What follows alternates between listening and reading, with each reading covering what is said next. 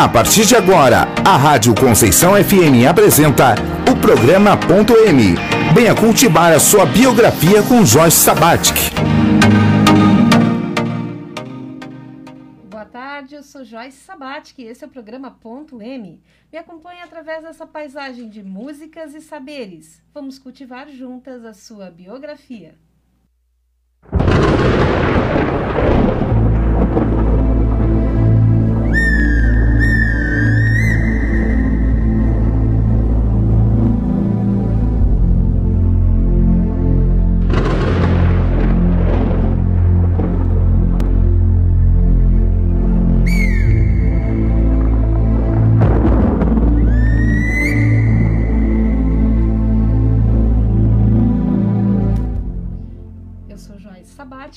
Autor e jornalista há mais de 25 anos. Ao longo do meu trabalho com centenas de pessoas, sempre dediquei uma atenção especial à narrativa das histórias de vida. E dessa forma sigo a trilha iniciada por outros jornalistas, como Napoleon Hill e Julia Cameron. Nos últimos 15 anos, como empresária do comércio, compartilhei com inúmeros colaboradores as aflições na vida e no trabalho. Em um momento de grande compaixão, busquei no estudo da psicologia técnicas que pudessem trazer soluções para esses dilemas cotidianos. E olhe só, juntando essas duas experiências, o jornalismo e a psicologia, eu descobri que as histórias de vida têm o poder de curar, sim, elas têm o poder de salvar vidas. E este programa, o Ponto M, é um canal de divulgação de toda essa pesquisa. E sabe por que ponto M? Porque na natureza tudo muda o tempo todo e todas as coisas participam de maneira constante desta mudança. Esse é o princípio da mutação. É o princípio que dá nome a esse programa, o programa Ponto M. O ponto M é para você lembrar que a vida é uma obra em constante desenvolvimento, que a vida é uma planta rara que merece ser cultivada com amor e atenção. Nasce assim o cultivo de biografias. O nosso programa tem dois quadros, nos quais apresentamos as duas etapas do cultivo de biografias: a etapa da clareza plena e a etapa do conte sua história. No primeiro bloco, eu explico como a clareza plena pode ajudar você a encontrar o seu lugar no mundo a partir da leitura da história de vida que o seu corpo nos conta. Nessa etapa, eu mostro para você que você é do jeito que você precisava ser para que você possa fazer as pazes com a sua história de vida. Só assim você vai conseguir visualizar um novo futuro. Na clareza de plena de hoje, nós vamos explicar sobre o que podemos aprender com as crianças sobre o medo. No segundo bloco, é a vez do Conte Sua História. Acredite, há um livro dentro de você e eu vou te mostrar como trazê-lo ao mundo. Para inspirar você hoje, temos no estúdio um convidado muito especial é o Marlon Andrei, fotógrafo e produtor audiovisual de Balneário Camboriú. Ele é coautor do livro Mudança de Carreira.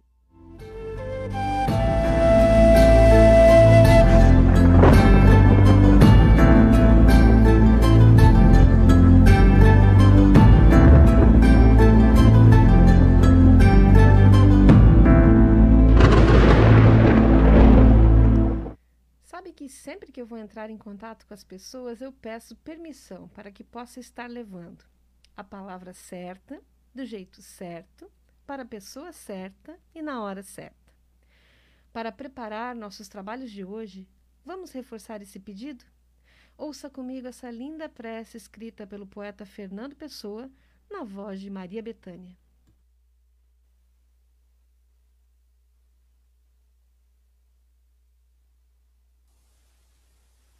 Senhor, que és o céu e a terra, que és a vida e a morte, o sol és tu e a lua és tu e o vento és tu também. Onde nada está, tu habitas. Onde tudo está, o teu templo, eis o teu corpo. Dá-me alma para te servir e alma para te amar. Dá-me vista para te ver sempre no céu e na terra. Ouvidos para te ouvir no vento e no mar, e mãos para trabalhar em teu nome. Torna-me puro como a água e alto como o céu. Que não haja lama nas estradas dos meus pensamentos, nem folhas mortas nas lagoas dos meus propósitos. Faze com que eu saiba amar os outros como irmãos e te servir como um pai. Minha vida seja digna da tua presença, meu corpo seja digno da terra, tua cama, minha alma possa aparecer diante de ti como um filho que volta ao lar. Torna-me grande como o sol, para que eu te possa adorar em mim. Torna-me puro como a lua, para que eu te possa rezar em mim. E torna-me claro como o dia, para que eu te possa ver sempre em mim. Senhor, protege-me e ampara-me. Dá-me que eu me sinta teu. Senhor, livra-me de mim. Essa foi a prece de Fernando Pessoa na voz inconfundível de Maria Betânia. O ponto M está sendo transmitido ao vivo pelo Instagram através do perfil Cultivo de Biografias. Você pode interagir com o programa ao vivo através da internet, todas as terças-feiras, das duas às três da tarde. Basta pesquisar Rádio Conceição FM de Itajaí na internet, seja na plataforma radios.com.br ou no Facebook. Não conseguiu ouvir ao vivo? Não tem problema. As gravações do programa Ponto M estão disponíveis no formato podcast no YouTube e nas principais plataformas de podcast, como Spotify e Google Podcasts. Basta pesquisar joysabatic.m que você chega aqui. Presentemente eu posso me considerar um sujeito de sorte, porque apesar de muito moço, me sinto são e salve forte. E tenho comigo pensado, Deus é brasileiro e assim já não posso sofrer no ano passado. Tenho sangrado demais, tenho chorado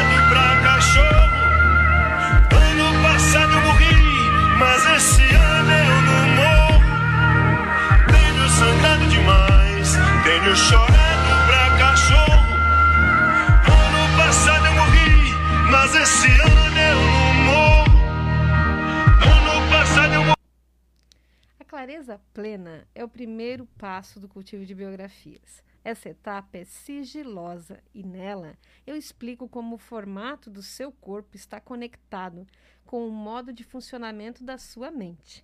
É uma técnica muito assertiva que, em uma única sessão, permite que a pessoa encontre respostas para questões que a incomodam no seu dia a dia. Nos programas anteriores, eu expliquei em detalhes e você pode ouvir esse conteúdo nas plataformas de podcast como Spotify e Google Podcasts. E hoje o tema é: o que podemos aprender com as crianças sobre o medo?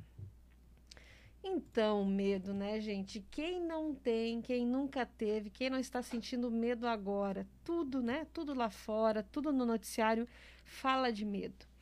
E eu vou pegar aqui um, um como gancho, como a gente diz no jornalismo, uma pesquisa feita entre 73 estudantes das séries finais do ensino fundamental de um colégio daqui da cidade, Colégio Salesiano, em maio, agora, maio passado, tá? Participaram por faixa etária crianças de 13 anos, de 11 anos de idade. E o tema era qual é o seu maior medo ou quais são os seus medos. Os medos era uma questão de múltipla escolha, cada criança podia escolher mais de um medo. E os medos mais votados foram o medo da morte, com 23 votos, o medo do escuro, com 14 votos, o medo de aranhas, com 12 votos, o medo de palhaços, com 8 votos, o medo de oceano, com 5 votos, o medo do vizinho, com três votos. E alguns medos, assim, mais inusitados, como Michael Jackson. Né? Vamos pensar que uma criança de 11 a 13 anos só viu o final da vida do Michael Jackson, então deve ser bem estranho. É, medo do silêncio e medo de borboleta, né? Quando perguntados por que, que tinham esses medos, as respostas foram também muito interessantes. Medo da morte a gente consegue imaginar, né? As crianças falando, olha, é escuro, é, a norma e a altura é paranoia. Assim, vou falar algumas falas das crianças com as palavras deles, né? Sobre o escuro. Nunca se sabe o que tem no escuro. Eu não quero morrer. E baratas, eu não tenho medo, mas são nojentas. Eu acho que conta como medo.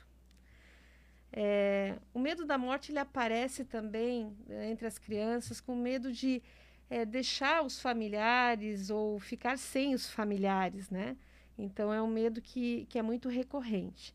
E é muito rico, é muito rico. A questão do, do medo do vizinho, né? É o medo do desconhecido. Hoje em dia a gente anda tão em confinamento, trancado dentro de casa, que na porta ao lado pode ter algo que nos dê medo. E por que, que eu peguei esse gancho? No sábado, lá com a minha equipe, eu já devo ter falado aqui, a gente lá na nossa empresa tem mais de 50 colaboradores, a gente reuniu uma parcela desses colaboradores numa atividade presencial no sábado e nós preparamos, né?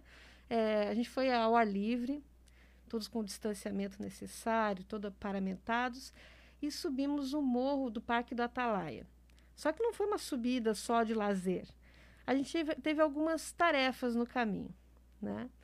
tem é, base, inspirados naquela técnica japonesa que é de recriar um vaso que quebrou em mil pedacinhos, né, colar ele com fios de ouro, né? Esse é um tema é, Ikegetsu, acho que é o nome, mas enfim, é um nome em japonês que representa que aquele vaso colado com ouro ele vale mais do que o vaso original, né? E isso é uma metáfora para resiliência, né? Para aguentar o tranco, viver apesar do medo, né? Superar nossas dores.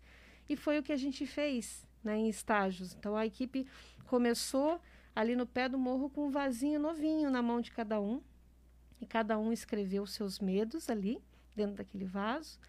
E a gente pegou e com um martelo partiu cada um daqueles vasos para partir os medos. E daí foi subindo, né? No meio da subida, ali num terço da subida, a gente pensou numa alegria, uma alegria que tivesse vivido na semana. E aquela alegria iluminou as faces até então apreensivas da equipe que subia. E daí cada um pegou num daqueles caquinhos e escreveu por fora, do lado de fora do vaso, uma alegria. Chegou no terceiro estágio, ali na bifurcação onde se vai para a pista de parapente, né, ou para o mirante. E a gente parou para conversar em trios sobre medos. Que medos, né? E olha, não é que apareceram os mesmos medos das crianças dessa pesquisa que eu comecei a falar, apareceram num grupo de adultos, pessoas que são já bem criadas, alguns até avós e né, mães, pais, avós, carregam esses mesmos medos. E por que, que eu estou fazendo esse paralelo das crianças e dos adultos, desses medos? Porque são os mesmos medos. Os medos que nós trazemos, as dores que nós trazemos, nós trazemos na nossa primeira infância, do zero aos cinco anos de idade. É do período que a gente estava na barriga da mãe até o período pré-escolar. É quando a gente vive as memórias, as experiências mais fundadoras do nosso ser. A gente vive as nossas sensações básicas. Eu expliquei isso bastante nos programas anteriores. Expliquei como é que, na clareza plena, a gente usando a técnica de análise corporal, a gente dá essa devolutiva para a pessoa. É uma, é uma reunião sigilosa, um atendimento particular, onde a gente dá esse feedback, explica a história que o corpo dela conta, que às vezes nem ela sabia, e que isso dá uma clareza, isso clareia muitas passagens da história de vida que ela não imaginava, mas que sentia, ressentia e até doía. Por quê? Vamos lá, quais são as sensações básicas que a gente registra?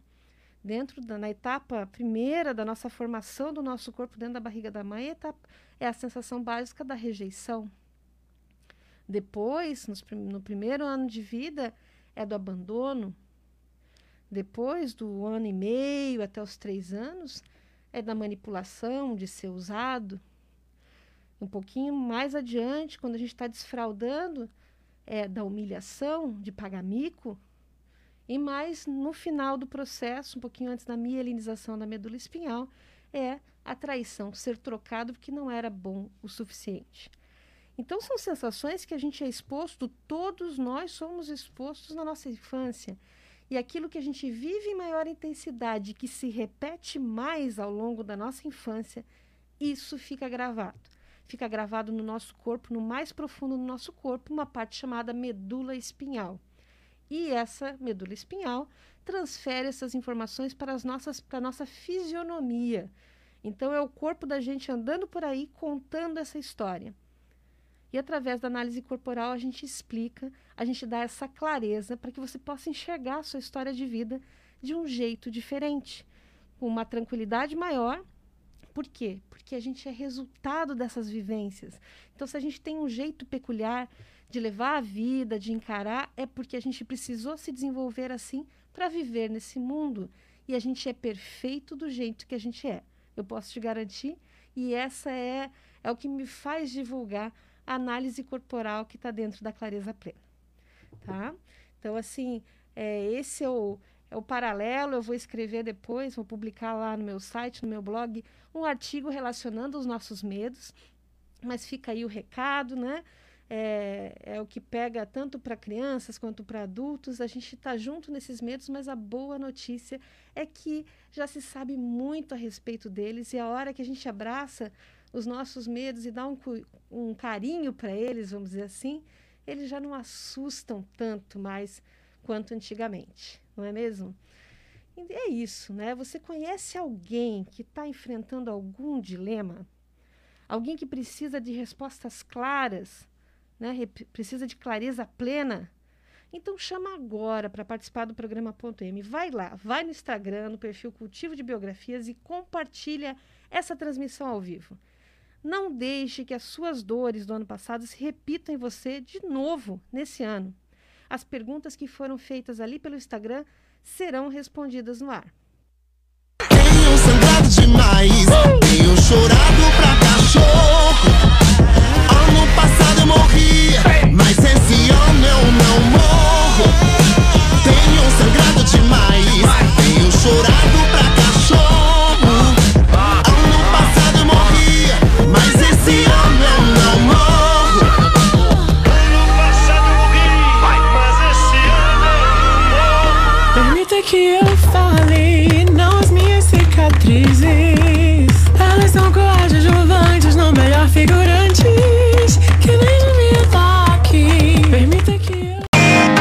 Você está ouvindo o programa Ponto M.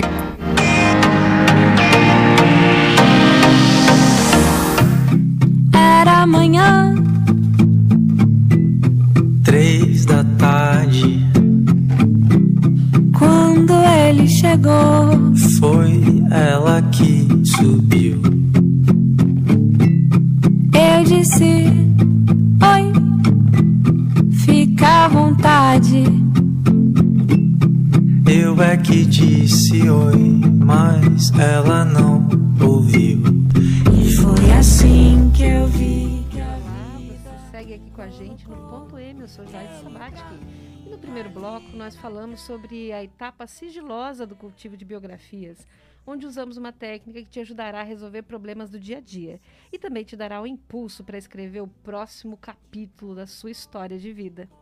Antes de entrarmos na entrevista do Conte Sua História, eu te convido para conhecer a obra de uma jornalista que é uma das minhas referências. É o best-seller mundial O Caminho do Artista, da Julia Cameron.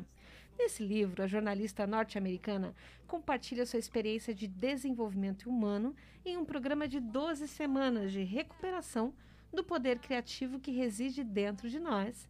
Sim, porque somos todos filhos do Criador, a sua imagem e semelhança. Sendo assim, todos temos um enorme poder criativo que pode estar bloqueado. E é no desbloqueio dessa capacidade que reside a alegria e a saúde. Na obra de Julia Cameron, cada semana tem um tema. Como parte dessa jornada, Damos sequência hoje à quarta das 12 semanas inspiradas nesse livro, que você pode adquirir no formato físico ou e-book.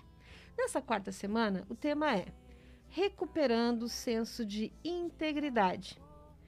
Enquanto busca recuperar o seu lado artístico, não lute contra si mesmo. No reencontro com o lado artista, você poderá não se identificar com o que era antes. Essa é uma mudança honesta.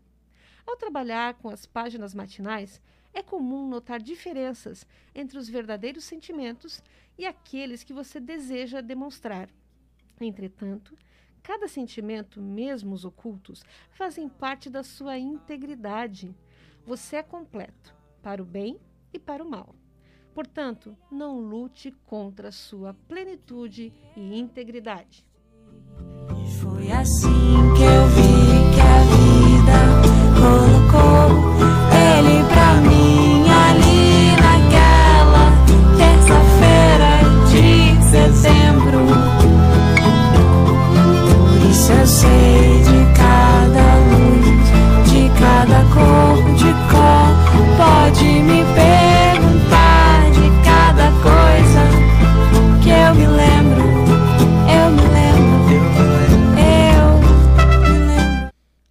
Agora chegou a hora do quadro Conte Sua História. O Conte Sua História é o terceiro passo no cultivo de biografias. Depois que eu entendi como a minha mente funciona através da clareza plena e superei um grande desafio usando os meus recursos internos através da chave mestra, é que chega a vez do Conte Sua História. Se os dois primeiros passos têm a ver com o eu, o Conte Sua História tem a ver com nós. Porque nós somos o resultado das tramas que fazemos parte desde o início das nossas vidas. E refletir sobre isso, organizar a narrativa da sua história de vida com esse nível de consciência, é o que vai lhe permitir escrever um novo capítulo da sua biografia. É o que vai permitir que você se torne uma cultivadora, um cultivador da sua própria biografia. Hoje eu vou trazer para você a, a história do Marlon Andrei, que ele é fotógrafo e produtor audiovisual em Balneário Camboriú. O Marlon está aqui com a gente nos estúdios e é uma honra recebê-lo. Marlon, bem-vindo ao Ponto M. Muito obrigado, Joyce. Boa tarde, caros ouvintes. Agradeço muito pelo convite. Muito bem, Marlon. E você, a gente, eu conheci a sua história lendo no, no livro Mudança de Carreira, né? Você é um dos coautores. Você é bastante jovem, né? É, Quando a gente fala do universo de cultivo de biografias, é, as pessoas começam a se interessar pela própria história de vida a partir dos 28 anos. E você não está muito longe dos 28, né? Foi ano passado ou dois anos atrás. Mas você tem uma, uma, uma bagagem de, de desenvolvimento pessoal bem considerável, pelo que eu vi no livro. É, na realidade eu estou com 32, mas desde criança eu tive muito um- o sonho de, de desenvolver tudo aquilo que eu gostaria. E aí, a partir disso, eu sempre fui buscando estudar cada vez mais, né? Sou uma pessoa um pouco mais introspectiva, mas assim como a gente, você estava falando há pouco sobre a questão do medo, eu acredito que é uma questão de desenvolvimento. Então a gente está aí para se desenvolver a cada dia mais. E é isso que eu quero pregar com as pessoas. E a partir disso veio a grande oportunidade de fazer parte do livro, né, escrevendo um capítulo no qual eu procuro falar um pouco sobre a minha trajetória e também sobre a importância de estar bem mentalmente, espiritualmente, fisicamente para poder chegar no profissional. Que bacana. E assim, quando foi que você despertou para essa realidade? Quando que foi o seu ponto M? Ponto de mutação. Então, Joyce, eu tive um ponto M justamente aos 28 anos. Por quê? Eu sou natural de São Bento do Sul. E aí, eu sempre tive um sonho desde criança de querer ser ator. Mas foi passando o tempo, eu acabei fazendo uma faculdade de administração em Jaraguá do Sul, no qual eu me deslocava de São Bento a Jaraguá todos os dias. E ao final disso, eu tive a oportunidade de participar de um processo seletivo para trabalhar em um banco. Porém, a cada nova entrevista, no qual eles eh, me chamavam para ver em qual unidade, em qual cidade eu me encaixava melhor, parece que eu me sentia menos satisfeito, porque aquilo não estava de acordo com a minha verdade, que o que eu realmente gostava de fazer era trabalhar com criatividade, com esse lado mais artístico. E aí foi então que eu larguei tudo e decidi vir morar para Balneário para fazer curso de interpretação aqui em, Joinville e em Florianópolis, porque eu realmente não sabia se tinha talento ou não para ir diretamente pro, pro eixo Rio-São Paulo e vi que a profissão não era nada fácil. Né? Que era difícil você conseguir oportunidades e trabalhar com teatro, né? Especialmente em Santa Catarina, né? Não, não é nada fácil, né? Ainda mais agora em tempos de pandemia em que os artistas eles precisam estar se reinventando cada vez mais.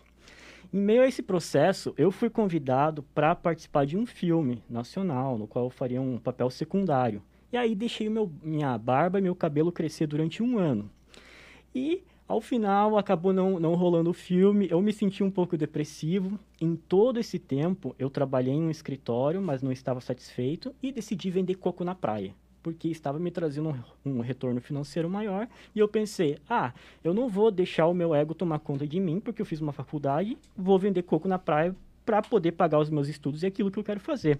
Foi aí que eu vendi, então, durante três temporadas com um carrinho em Itapema, no negócio do pai da minha ex-namorada, né?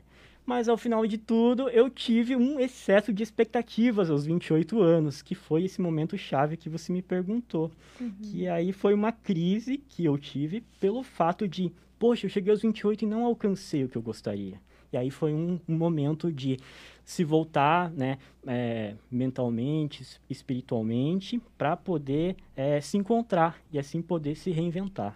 Que interessante. Então, aos 28 você já tinha vivenciado todas as experiências. Tinha se formado na faculdade de administração, tinha decidido que ia mudar de área, vir para a área é, como ator, e daí você se muda aqui para o litoral.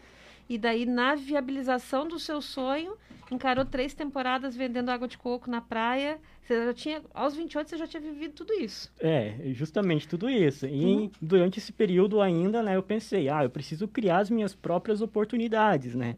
Porque eu sempre gostei mais da liberdade, de não trabalhar diretamente para outras pessoas numa rotina. Uhum. Então, pensei, vou fazer o curso de produção audiovisual, no qual eu me formei, ganhei o mérito estudantil e depois, é, com isso, ganhei parte de uma pós-graduação em cinema e imagens com, contemporânea e também o curso de fotografia. E aí eu, eu criei esse alicerce ao redor desse sonho de querer ser ator para poder me manter na área em que eu gostava, que era uma área criativa, que tinha a ver com fotografia, com cinema, com audiovisual. Nossa, e, e de todo esse estudo, essas experiências hoje, com 32 anos, o que, que você mais se identifica das várias coisas que você faz? Eu me identifico muito na produção de projetos culturais e na captação e edição de fotografia e de vídeo. Eu sempre falo para as pessoas, eu não desisti do meu sonho de querer ser ator, mas eu estou num momento de maturidade no qual eu me, me encontro melhor trabalhando com a fotografia e com o vídeo, né?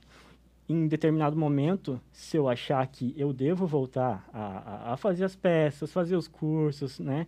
Uhum. Eu vou voltar. Mas é, a partir de então, depois dessa crise, no qual eu cheguei até a ouvir vozes, né? Uhum. É, eu tive essa revelação para mim mesmo de que a gente deve ser mais tranquilo com nós mesmos, com os nossos sonhos, né? Uhum. Não, não, adianta ser tenso porque isso não vai mudar em nada, sabe? Interessante que assim, você quando falou que você mais se identifica, tem a fotografia, tem a edição de vídeo e tem a produção cultural. Né? Exatamente. Né? A produção cultural, pelo que eu conheço, não tenho a experiência que você tem, mas é uma tarefa, é uma etapa que viabiliza os sonhos de produção, mas é uma etapa administrativa, que requer habilidades administrativas. Né? Uma pessoa que não tem essa noção, ela não consegue articular a produção, ela tem que ter a sensibilidade do artista, mas muito essa sistematização do administrador, né? Acho que você está unindo os dois mundos aí, quando você se aplica como é, como produtor cultural, né?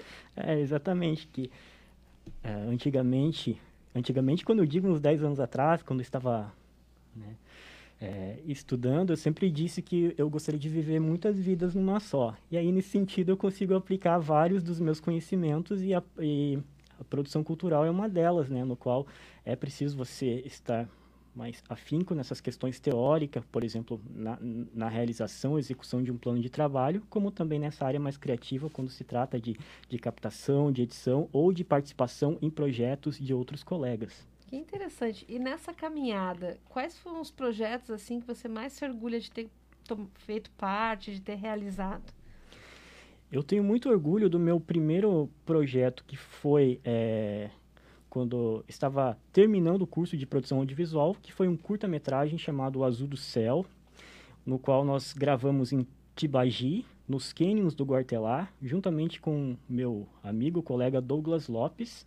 Então, a gente escreveu todo o roteiro, a gente fez toda a direção de arte, encaminhou todos, todo um pessoal lá para Tibagi e em quatro diárias a gente conseguiu fazer a captação e depois, posteriormente, a, a edição, finalização do nosso curta. E ele trouxe uma repercussão positiva, porque e, e fez também que a gente percebesse que nós somos capazes. E é isso que eu gosto de passar para as outras pessoas, né? Que independente de dificuldades, de obstáculos, né? Todos nós somos capazes de nos mover, ter ações e ir em, em, em direção aos nossos objetivos, que às vezes não caminham de caminha de maneira reta, né? Mas por caminhos tortos, curvos, para chegar, né? à questão final. Eu, eu notei o especial ênfase, né? Especial orgulho quando você falou em apenas quatro diárias. Então explica para nós que não somos do meio audiovisual, né? É, o, tá, o que, que significa essa realização de realizar a captação para um filme, para um curta-metragem em quatro diárias de, de, trabalho? É porque geralmente um curta-metragem é, preci é preciso uma viabilidade financeira grande, ba bastante recursos financeiros. E nesse sentido, a gente tinha uma, uma equipe apenas de quatro pessoas. Então, é, nós tivemos que ter um planejamento muito grande, chegar com o roteiro técnico todo certinho, que é a forma como nós iríamos fazer todas as filmagens, e já saber exatamente o que nós faríamos, porque o pessoal precisava voltar, seja para trabalhar, para estudar e tudo mais. Então era um tempo muito limitado. E aí, em relação a isso, que vem esse orgulho de a gente ter no final um produto que nós gostamos do, do, do resultado. Que, que ficou profissional. Que legal é, o ouvinte não está vendo o que eu estou vendo aqui, o, o, o Marlon é tão organizado, e isso é importante destacar nos microfones, que ele trouxe um roteiro por escrito dos temas que ele tem para contribuir no programa, tá? Mas eu vou fazer uma pequena quebra no protocolo aqui e perguntar, porque faz parte do Conte Sua História, nós somos resultados das tramas, né? Do que a gente viveu desde que chegou por aqui.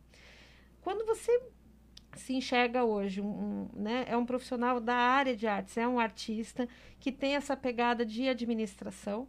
E daí você olha para sua história de vida lá para a família, família, não sei se a família está em Bento do São Bento ainda, né? Exatamente. Né? A, a, sua família, qual é o seu núcleo familiar? É assim, como é que é a profissão, que, que o que, que eles trabalham na sua família? Existe uma tradição? Então, na realidade, a minha avó ela já é aposentada. É, eu sempre morei com minha avó, meu pai e minha mãe. Posteriormente, meu pai e minha mãe se separaram, né? Cada um vive em uma casa diferente. E quando eu vou para São Bento, eu sempre visito a minha mãe, que trabalha numa empresa de fabricação de embalagens de, de plástico, na parte de serigrafia, por exemplo, que é onde eles fazem a gravação do rótulo, de tudo que está escrito. E o meu pai, ele trabalhava como segurança, porém ele teve um acidente, né? E aí ele acabou se aposentando também. Uhum. E aí, quando eu vou para São Bento, eu fico na casa da minha avó, no qual já tenho meu quarto, e aí vou visitar minha mãe, eu vou visitar meu pai, e todo mundo, né, uhum. acaba querendo a visita. E como é que, que, como é que foi, assim, é, essa tua guinada, né, essa, você tomar esse rumo, né, da sua vida, as, assumir as rédeas da sua vida e vir para cá realizar, como é que foi percebido pela família na época e como é que é percebido hoje? A minha família, ela tem um pensamento mais tradicional no sentido de que é, achavam que eu deveria ter finalizado a faculdade e ter me encaminhado para o trabalho no banco, por exemplo. Só uhum. que aquilo não estava de acordo com a minha essência, né? Naquele uhum. momento, eles me orientaram que talvez eu não devesse né, ter feito isso, mas uhum. posteriormente eles entenderam que aquilo era melhor para mim, que cada um deve fazer aquilo de, do que gosta mais, né? Porque não adianta você ser bem remunerado e for infeliz a sua vida toda. Acredito que a vida é única, algo mágico que a gente tem que tem que cultivar, cultivar. né? Tem, tem, que buscar a saúde em todos os aspectos, né? A saúde do corpo, a saúde emocional, a saúde espiritual, e isso passa por essas escolhas que não são nada fáceis. Né? Então é realmente uma escolha corajosa e que exige de você o dobro é, de capacidade para poder realizar o que você sabe que você pode realizar. Você tem irmãos? Não, na realidade eu sou filho único mesmo. Filho único, então alto nível de expectativa sempre foi depositado, né? Exatamente. Aham. Bastante expectativa. Que bacana. Então, assim, conta um pouquinho mais do que você trouxe de conteúdo, pelo que eu notei no- na leitura do capítulo que você escreve no livro Mudança de Carreira. Você tem uma bagagem aí de conhecimento de técnicas de autodesenvolvimento, desenvolvimento pessoal, muito bacana, né? E acredito que você vai compartilhar com a gente aí o melhor do que você já, já aprendeu e que você aplicou em você mesmo, né? Então, por favor, aí, o que, que você tem para nós? Então, Joyce, algo que eu gosto muito de falar com as pessoas e tem a ver com o que você me perguntou sobre o excesso de expectativa aos 28 anos, é que quando eu era criança, eu não sabia, mas hoje eu gostaria muito de ter aprendido mais sobre autoconhecimento, sobre como a minha mente funciona, ter aprendido mais sobre inteligência emocional, por exemplo, que são, são questões que a gente realmente usa nas nossas vidas com, quando nós somos adultos. E são questões que a gente acaba tendo que buscar mais tarde, porque, é, pelo menos na minha época, não, não haviam disciplinas na escola em relação a isso, e acredito que é muito importante. Tanto também como a questão do direito, por exemplo, o direito do consumidor, economia, a gente saber poupar, a gente saber investir. A gente é muito acostumado a, a absorver informações, por exemplo, nesse período escolar, acadêmico, e muitas vezes a gente deixa de lado essa possibilidade de poder refletir e questionar sobre o- os assuntos nos quais a gente está está vendo, está aprendendo. Né? Então, é, é algo que eu gostaria muito que os pais incentivassem as suas crianças e de alguma forma pudessem estar colocando né, na vida delas. E aí, quando eu falo em desenvolvimento mental, é como eu sempre digo, que a prática com tentativas, erros e acertos é fundamental para nos fazer crescer mais a cada dia e ter uma questão de um modelo de pensamento progressista, né? um mindset de crescimento, que muitas vezes a gente fica padronizado. Ah, eu, eu por exemplo, agora sou um gerente, né? e às vezes acontece al- algo inesperado de perder um emprego, eu não vou deixar um pouquinho o meu ego de lado e voltar atrás, talvez, num cargo. Eu vou querer ter um cargo maior, né? E às vezes é, é preciso a gente reaprender, principalmente no mundo contemporâneo, onde a- a- as questões mudam a cada, a cada dia, é diferente, né? Antigamente, é, era você ter uma faculdade que parece que você tinha um emprego garantido. E agora não, você precisa reaprender, vivenciar novas experiências a cada dia diferentes. E é isso que eu prego para as pessoas. E às vezes no mundo digital, é, a gente fica olhando as redes sociais das outras pessoas, são só flores, né? Parece que todo mundo tem uma vida perfeita e isso acaba nos deixando muitas vezes depressivo. E é preciso entender que realmente isso não é o que acontece, né? Geralmente as pessoas postam o seu melhor e que cada um está a cada dia enfrentando os obstáculos da sua vida para poder se desenvolver, para poder evoluir, assim como eu, assim como todos nós. Que bacana, né? E o que você colocou ali das pessoas às vezes ficam apegadas a uma questão de status, talvez alguns possam dizer que é ego. Mas será que não seria, no fundo disso tudo, aquele medo que a gente falou no início do programa, que é o medo lá desde quando a gente era pequeno, só com outros nomes, os nossos medos de sempre? Pode ser, Joyce. Realmente, eu coloco no capítulo do livro a- as questões do medo e do ego, né? Como, como f- formas distintas que nos impedem de, de evoluir em relação aos nossos objetivos. Mas, Aham. com certeza, acredito que É. pode ser uma, Semana um passada, na, na entrevista, quem acompanhou, e hoje saiu nas plataformas de podcast, já foi publicado, a entrevista da Luciana Dutra, é, a gente fala sobre isso, né? Então, existe aquele roteiro de vida que é traçado, cada família tem o seu sonho de vida e o filho sai para realizar aquele sonho, né? Se ele realiza ou não realiza, mas aquele roteiro sempre fica na cabeça. E é muito interessante que é como uma subida de morro. Foi a imagem que ela trouxe para nós na semana passada. Está subindo uma montanha, subindo uma montanha, né? E essa montanha a gente pode entender que é o ego que vai sendo construído, essa estrutura psíquica, né? É, Só que quando a gente chega lá em cima, a gente fala para a montanha: olha, eu sou essa pessoa que, né? Eu sou a Joyce que subiu no alto do Everest. E daí o Everest responde assim: e daí? E daí que você é? Para mim, você é mais uma. E daí você tem que descer a montanha, né? Então é interessante que seja qual for o nome, a gente vai ter que enfrentar esses medos, o medo de de repente não ser tão importante quanto achava que ia ser, né? E é nessa descida o bonito da história, que a gente vai vendo aquilo da nossa história que é comum a todos nós, e o comum a todos nós é, nós temos fases da vida em que as coisas ficam mais tensas. Então, quando ele sinaliza ali, os 28 anos é uma etapa tensa da vida, e quem dizer que passou em brancas nuvens é porque vai passar mais adiante, assim, não, não, não, não escapa não, sabe? Então, a gente tem, todos têm questionamentos, alguns questionamentos talvez sejam tão fortes que não queira nem encarar, né? Mas o que eu digo como incentivo, encarem, porque assim, é, faz parte da nossa jornada na Terra. A gente veio para realizar alguma coisa, a gente veio para criar coisas, né? Por isso que eu trago a questão da Julia Cameron e, e a questão do realizar. é, às vezes a gente se coloca, né?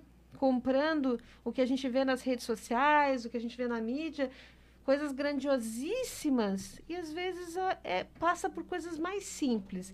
Construir relacionamentos, criar filhos ou ser uma boa pessoa para a comunidade, isso tudo faz parte também, né? E, assim, eu gostaria de, de aproveitando aqui a presença do Marlon, né?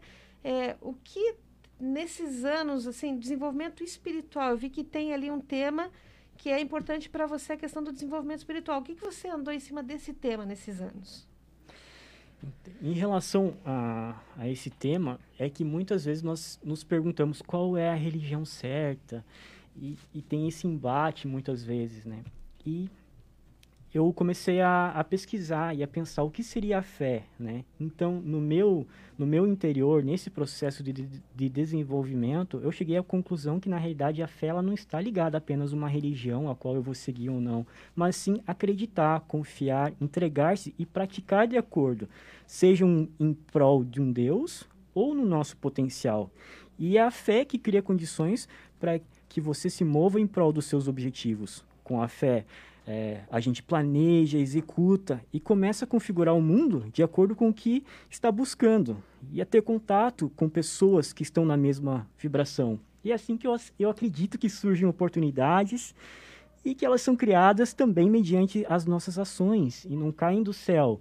Foi assim que eu cheguei à minha amiga Ellen Francine, que é jornalista, no qual eu conheci muitas pessoas, no qual eu pude desenvolver é, outros projetos, criar o meu próprio projeto de documentário e chegar também até a Joyce, hoje, aqui nesse Ah, programa. obrigada. Né? E, enfim. E assim, como é que você relaciona o tema fé, que você conceitualizou bem, muito bem, Uhum. com o propósito? Como é que é para Marlon, Andrei, a questão do propósito? Como é que você relaciona? Ou ainda não teve oportunidade de pensar no tema? Então, na, na realidade, para que a gente acredite, a gente realmente tem que refletir se aquilo que nós queremos fazer está de acordo com a nossa essência, se está de acordo com o que a gente busca. Para que a gente tenha fé, é preciso que o nosso propósito também esteja de acordo com a nossa essência, acredito eu. Aí eu relaciono mais nesse sentido. Que bacana. E, e dentro do que você já buscou, se desenvolveu, o que que para você é a sua essência? Só pergunta difícil, né? Uhum. e você, ouvinte, que está nos ouvindo esse papo bacana, qual é a sua essência? Qual é a raiz do seu propósito? Né? Marlon, e você? A minha essência, eu acredito que está é, relacionada a compartilhar um bom trabalho com as pessoas, com a comunidade, em, em- em- relação à criatividade. A minha essência está relacionada ao Marlon em... Nossa, é muito difícil. E me encontrar, em ser eu mesmo. E assim poder compartilhar com as pessoas aquilo que eu acredito que seja de melhor, que eu possa contribuir para que outras pessoas possam evoluir em conjunto, para que a gente possa evoluir todos juntos. Que bacana, que bacana. E nesse sentido de compartilhar com as pessoas, né? Isso veio muito forte na sua fala. É, você já conseguiu, o que, que você lembra assim, ó, de um momento feliz, que foi feliz porque você conseguiu viver essa verdade sua? Um momento muito feliz foi quando eu visualizei na internet que eu, eu havia aprovado meu primeiro projeto, que foi pela LIC, Lei de Incentivo à Cultura de Balneário Camboriú, que foi o documentário sobre o futuro da fotografia. E aí foi mais uma afirmação que eu tive de que eu, eu que eu estou num caminho e tendo resultados em relação a, a uma área que eu gosto, que eu acredito. Ah, que bacana, que legal. E nesse projeto do futuro da fotografia, você conseguiu ter momentos de compartilhar com outras pessoas? Como é que está sendo a construção? Já, tá, já foi concluído esse projeto? Fala um pouquinho mais para nós. Esse projeto ele está em fase de finalização, no qual a gente agora começou a compartilhar né, todos os nossos resultados. É importante de, quando, de que quando eu falo no futuro da fotografia, eu tive um momento de crise na realização desse projeto, porque foi preciso bastante reflexão né, para é, ver que na realidade o futuro não existe, o passado não existe, o que existe é o, é o presente. E é com base no presente que a gente consegue realizações em prol né, de alcançar os nossos objetivos futuros.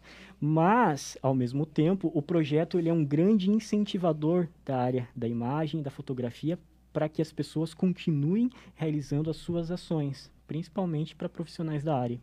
Bacana. Então, através desse projeto, você está conseguindo interagir, fazer trocas com outros profissionais da sua área. Exatamente. Ele, o projeto ele chama-se 20 para 200, porque faltariam 20 anos para os 200 anos da fotografia e traz profissionais em nível local para valorizar pessoal de Balneário, de Santa Catarina, enfim, e também em nível nacional para trazer experiências de diversos profissionais. Que legal, que bacana.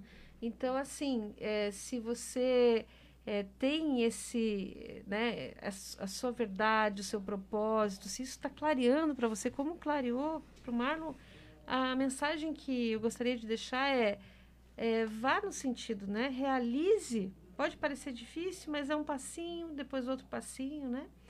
E, enfim, para a gente finalizar esse momento do Conte Sua História, Marlon, você gostaria de deixar uma última mensagem para os nossos ouvintes? Com certeza, Joyce. Eu quero dizer para todas as pessoas que, assim como eu, quero muito que, ela, que as pessoas procurem focar no seu desenvolvimento mental, no seu desenvolvimento espiritual e físico para estar bem fortes para se direcionar para o profissional, principalmente se o objetivo for a mudança de carreira, assim como é o tema do nosso livro, né? E digo para as pessoas que o nosso tempo é o bem mais precioso que nós dispomos e a vida ela passa muito rápido. Então, eu digo para cada um viver intensamente cada dia, amar seus amigos, seus familiares e os sonhos nos trazem a esperança e a possibilidade de um mundo melhor, para as pessoas terem coragem e começar hoje a mudar o seu presente e o seu futuro. Uau, falou e disse. Esse foi Marlon Andrei, fotógrafo e produtor cultural de Balneário Camboriú, que esteve com a gente aqui hoje no Conte Sua História, do Ponto M. Esse foi o Conte Sua História aqui no Ponto M. O Conte Sua História começou com entrevistas gravadas em vídeo. São muitas entrevistas que estão no meu canal do YouTube e também foram eternizadas no acervo do Museu da Pessoa na internet. Sabia que essa série de entrevistas que estamos fazendo aqui na rádio vai dar origem ao livro? Isso mesmo. E sabe por quê? Porque existe um livro dentro de você. Existe um livro dentro de cada entrevistado. Cada entrevistada que passa pelos microfones do ponto M. Quer ver só? Feche os olhos agora e faça um pequeno exercício. Lembre-se de quanta coisa você já viveu. Lembre-se de três alegrias. Lembre-se de três tristezas. Lembre-se de três conquistas. Quem sabe amanhã não pode ser você a contar sua história aqui. Lembre-se, existe um livro dentro de você.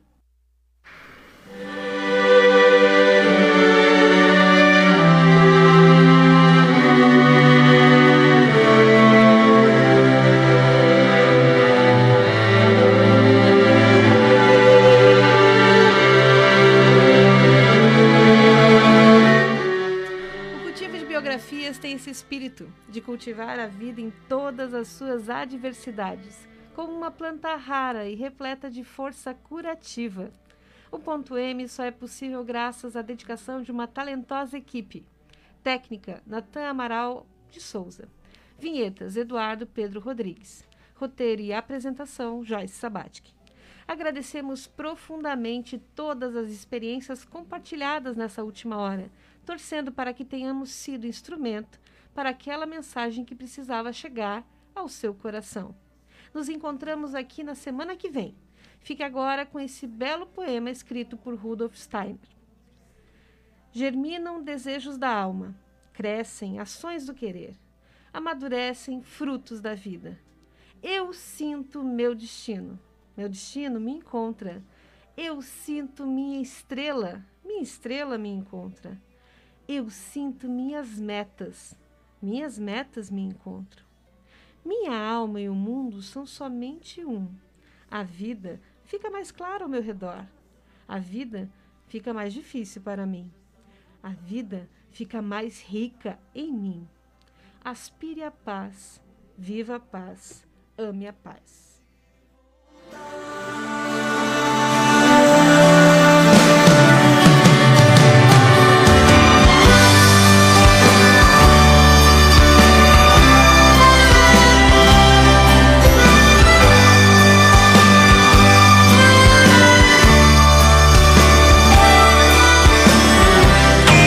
Você acabou de ouvir